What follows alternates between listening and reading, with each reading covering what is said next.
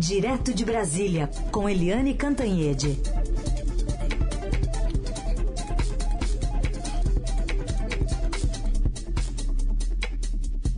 Oi, Eliane, bom dia. Bom dia, Carolina. Bom dia, ouvintes.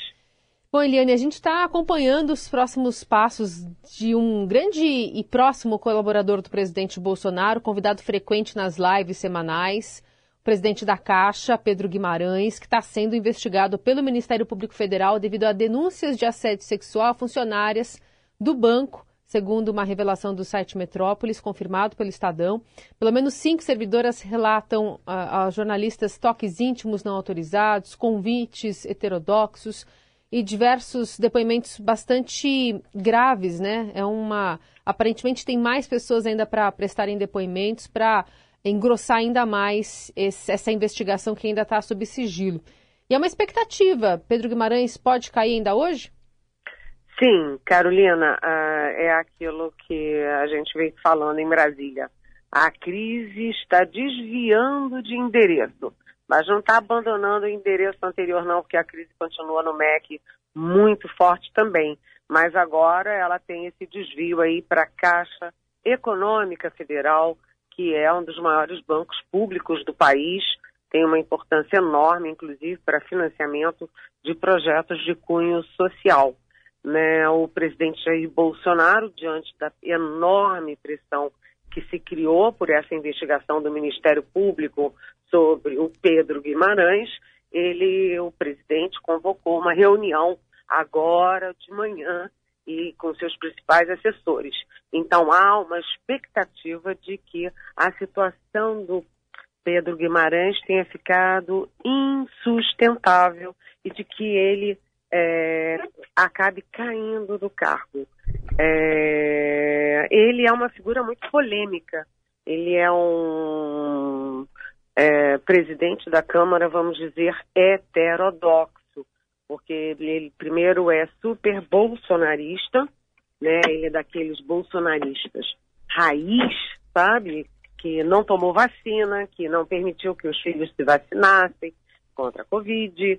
Ele é uma arroz de festa nas lives semanais do presidente Bolsonaro, é, e ele tem um discurso todo muito próximo do Bolsonaro em relação a armas, em relação a tudo, a política, tudo. Além disso, ele tem uma forma também heterodoxa de presidir a Caixa Econômica, porque ele, por exemplo, tem um vídeo que viralizou na internet dele botando os funcionários para fazer exercícios, né, para fazer abdominais no meio do expediente, né, como se isso fosse um papel do presidente de uma instituição, né? É, também há relatos de que ele gostava de descer os 20 andares do, sei lá se são 20, mas assim, são muitos andares da Caixa Econômica de escada, e ele ia passando pelos elevadores e obrigando os funcionários a irem com ele pelas escadas para fazer exercício compulsório. Parece simpático, mas não tem nada de simpático, porque é uma posição autoritária. Agora, as investigações do Ministério Público mostram várias mulheres contando né, que ele apalpava o seio das moças, as partes íntimas das moças.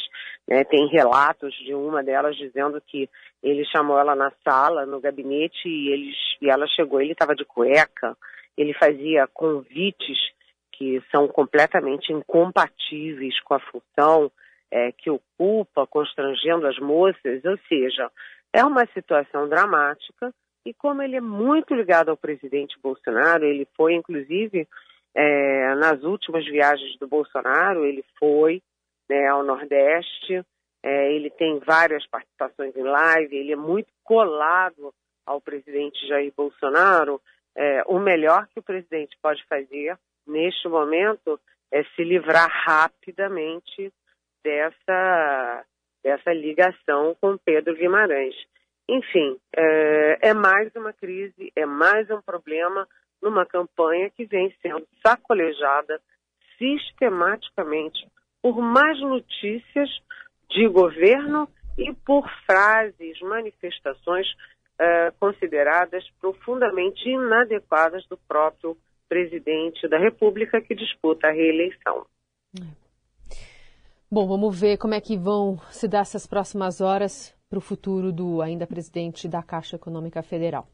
Eliane, quando a gente fala de é, CPI do MEC, a gente teve ontem essas quatro assinaturas a mais do que as 27 exigidas. Então, uma oposição que protocolou um pedido mais robusto, digamos assim, de pedido de criação da CPI para investigar essas denúncias de corrupção dentro do MEC. A reação do Planalto não demorou muito, vem em algumas frentes. De um lado, a gente viu o líder do governo, o Carlos Portinho, ameaçando recorrer ao Supremo, caso o presidente do Senado instale a CPI alegando que há outros pedidos na fila, alegando ordem cronológica e tal. E do outro, o governo é, também acelerando a liberação de algumas verbas aí do orçamento secreto. E é, queria colocar aqui para você uma fala até de ontem do senador Randolfo Rodrigues, dizendo que está tendo já interferência no curso das investigações para brecar essa CPI. Vamos ver. A investigação em curso, conduzida pela Polícia Federal, pelo delegado Bruno Calandrini, pelo Ministério Público Federal, está sob forte intervenção e forte ameaça. Desde a semana passada é de conhecimento de todos, em áudio do próprio senhor Milton Ribeiro, de que o presidente da República interveio de forma clara para impedir que a investigação avançasse. Mais uma vez, o Supremo deve se meter onde não deve. Instalar a CPI é prerrogativa do Senado e não do Supremo. Eu mantenho minha coerência. Não recorro ao Supremo para instalar a CPI das ONGs porque não reconheço no Supremo prerrogativa nem competência para tanto. A CPI das ONGs, para investigar as ONGs na Amazônia, está pronta desde 2019 e foi atropelada pela CPI da Covid. Não posso impedir que o ministro novamente se meta onde não deve, mas posso sim cobrar do senador Pacheco a instalação da CPI das ONGs, tratamento igualitário. Está aí o Plínio Valério, senador, colega aí de casa do PSDB do Amazonas, falando sobre essa ordem cronológica, Eliane. Pois é, é, a expectativa do governo falhou, porque o governo imaginava ontem que é, já havia 27 assinaturas é, a favor da criação da CPI da, da, do MEC e o governo imaginava tirar uma a duas enfraquecer o pedido e tirar o número mínimo. O número mínimo para apresentar uma CPI é de 26 assinaturas. E o governo contava com isso, aconteceu o oposto. Né? Todos aqueles que tinham assinado os 27 mantiveram suas assinaturas e, além disso, o, o, a oposição conseguiu mais quatro. No final, a CPI foi, foi pedida com 31 assinaturas né, é, é bastante significativo. E CPI é aquela história que todo mundo fala. A gente sabe como começa e não sabe como termina. E quando você tem uma CPI, o alvo naturalmente é o governo. Isso acontece não no governo Bolsonaro, mas em qualquer governo. O alvo de comissões parlamentares de inquérito, é, o alvo é o governo de plantão. E no caso do MEC, você tem gravações, tem as Bíblias, né, com as fotos dos pastores e do próprio Milton Ribeiro, ele próprio pastor. É, você tem as gravações várias dos prefeitos relatando como eles achacavam as prefeituras para que elas obtivessem é, programas que eram legítimos é, e que eram naturais mas eles estavam cobrando para liberar as verbas e liberar a aprovação dos programas. Então é uma CPI muito bem documentada de cara, assim como foi a CPI da Covid, que deixou o governo numa situação péssima, não apenas pela, pela, pelos erros do próprio presidente da República, mas também pelos erros do Ministério da Saúde, os erros do governo, as negociatas em cima de vacinas, as pessoas morrendo, né? Então, o governo está usando todas as suas armas, e armas de governo é aquilo, é a caneta e verba. Então, tome de liberar dinheiro do orçamento secreto para conter as assinaturas, conter os ânimos. Mas é, agora fica esse discurso o discurso governista é de que precisa abrir antes a CPI das ONGs na Amazônia, que é desde 2019. Ah, o discurso também da, dos governistas e que pode ir para o Supremo. Mas eles perderam um aliado ali, que era um aliado muito composto, né, com muita compostura, que era o presidente do Senado, o Rodrigo Pacheco, que está dizendo o seguinte, que ele vai seguir as regras. Se as regras dizem que tem um número que tem que ser criada, ele vai criar. Né? Independentemente da guerra política, ele vai seguir as regras uh, do, do regimento interno, as regras legais. Portanto, o governo está perdendo essa guerra dentro do Senado Federal e CPI expõe muito as vísceras de governos. Ou seja, é, esse depois da prisão é, do Milton Ribeiro, que era ministro da Educação, a coisa só vai se deteriorando, não é mesmo, Carolina? Sim. Mas a gente volta a falar sobre essa CPI do MEC, porque ontem o ministro do Supremo Tribunal Federal, Alexandre de Moraes, determinou que a PGR se manifeste sobre um pedido para investigar o presidente Bolsonaro. Esse é o terceiro pedido que o Supremo envia para a PGR avaliar se há indícios contra Bolsonaro nesse escândalo do MEC. E a ministra Carmen Lúcia, né, Eliane, já tinha encaminhado para a Procuradoria pedidos de dois deputados para que o presidente seja investigado. Será que vai? Pois é, né? Já é o terceiro pedido de investigação do presidente Jair Bolsonaro.